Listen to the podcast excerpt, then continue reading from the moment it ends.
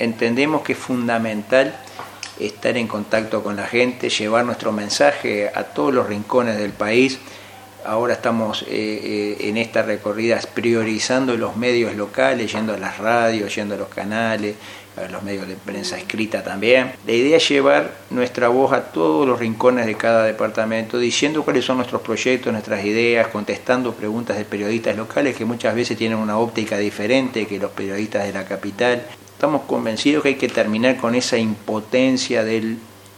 elector, del, ciudadano que elige sus representantes y luego durante cinco años no tiene ni a quién quejarse. O sea, nosotros creemos que hay que recorrer, dar la cara, siempre terminamos estas recorridas en los departamentos con un encuentro con militantes, referentes, pero también con vecinos que nos arriman sus necesidades, sus problemas, nos plantean sus problemas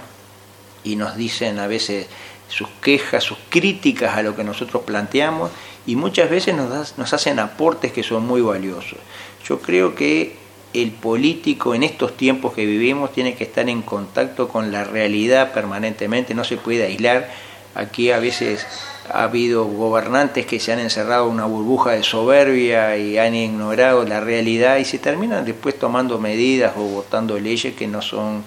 es precisamente las más adecuadas para encontrar soluciones a los problemas de la gente. Esa es la concepción nuestra, por eso estamos ahora de recorrida y por eso estamos hoy en Colombia.